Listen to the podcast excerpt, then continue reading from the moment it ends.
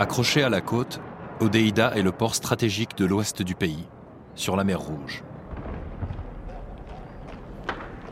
La ville connaît à son tour l'irruption de troupes au sol et les intenses bombardements de la coalition lors de l'offensive sur la ville en 2018.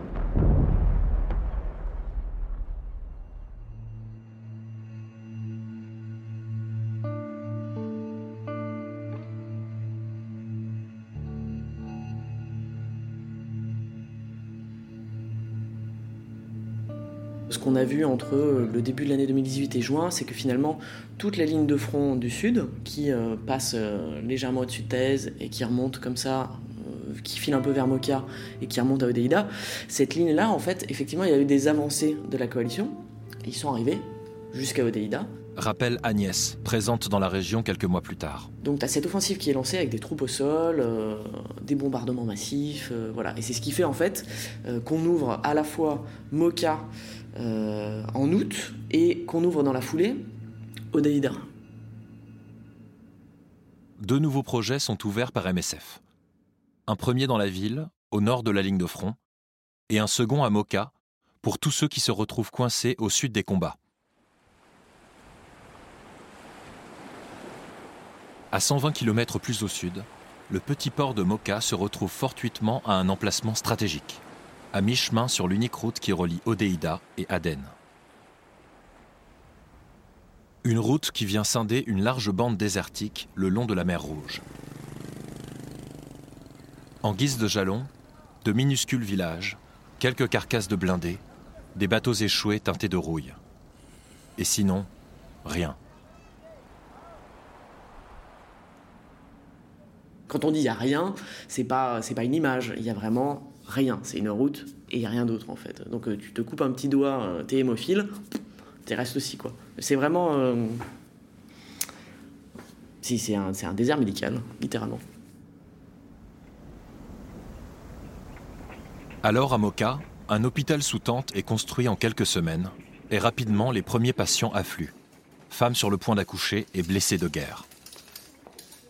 Souvent victimes de mines, beaucoup arrivent en urgence, presque déjà trop tard. Mais tu sais, les mines, c'est ce qu'on fait de, plus, de plus, cruel, enfin, de plus, de insensé. Euh, les mines antipersonnelles, les jouets qui étaient balancés euh, par les soviétiques au moment de l'Afghanistan, c'est vraiment destiné des jouets piégés pour que les gamins les ramassent.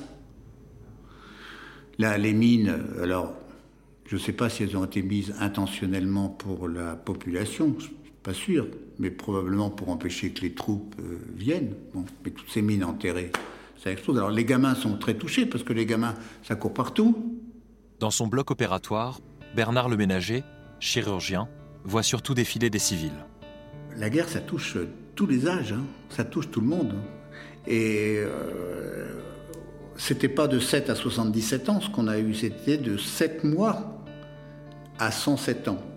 Peut-être pas 107, je crois que c'était 103.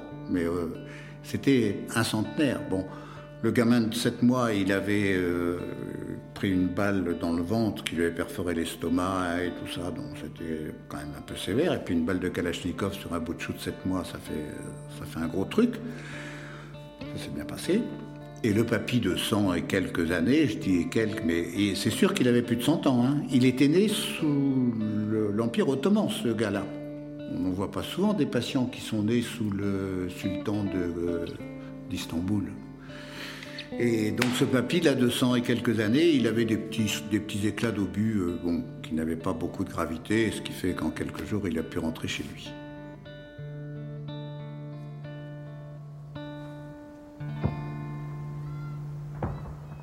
De nombreux patients ont été frappés par des shrapnels.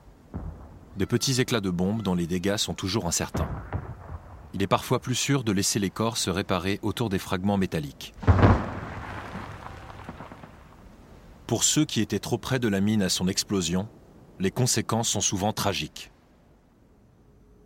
Il y a beaucoup d'amputations. Alors c'est un problème pour le chirurgien qui doit décider de faire une amputation. Après, on est à un gros dilemme parce qu'il faut décider, faut savoir si le patient a une chance de guérir ou pas, de garder un truc fonctionnel. Après, il faut convaincre le patient ou la famille. Et ça, c'est vachement difficile parce qu'en plus, on n'a pas la langue et qu'ils ont présent à l'esprit que, euh, comme on est euh, ben, NSF avec tous les moyens qu'on leur apporte, etc., euh, on doit pouvoir éviter l'amputation. L'amputation s'impose comme la marque la plus ostensible que cette guerre fait porter aux civils. Mais l'impact des mines dépasse les blessures qu'elles infligent. Elles empêchent aussi les habitants de se déplacer librement, de cultiver leurs champs pour se nourrir.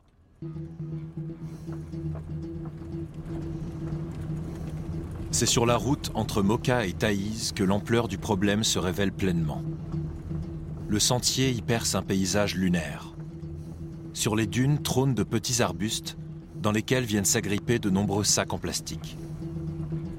Le conducteur du tout-terrain dans lequel se trouve Agnès maintient son regard sur les bas-côtés.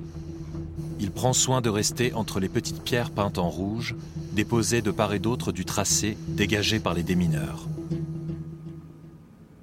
Dans 10 ans, dans 20 ans, dans 30 ans, c'est un problème. Et ça le sera toujours parce qu'effectivement, aujourd'hui, on a du déminage militaire. Euh, donc on a euh, des militaires qui sont spécialisés là-dedans et qui font ça mais qui vont enlever les mines uniquement euh, dans des zones euh, qui les intéressent eux. Ça veut dire les routes, principalement, pour accéder. Et puis ça s'arrête un peu là. Le déminage civil, ce qu'on appelle le déminage civil, aujourd'hui, il n'y en a pas ou peu. Ça veut dire que les champs, personne ne s'en occupe. Donc ça veut dire qu'en fait la population civile, bah, elle continue à sauter sur, euh, sur des mines et puis elle continue à pas cultiver ses champs parce que de toute façon elle peut pas.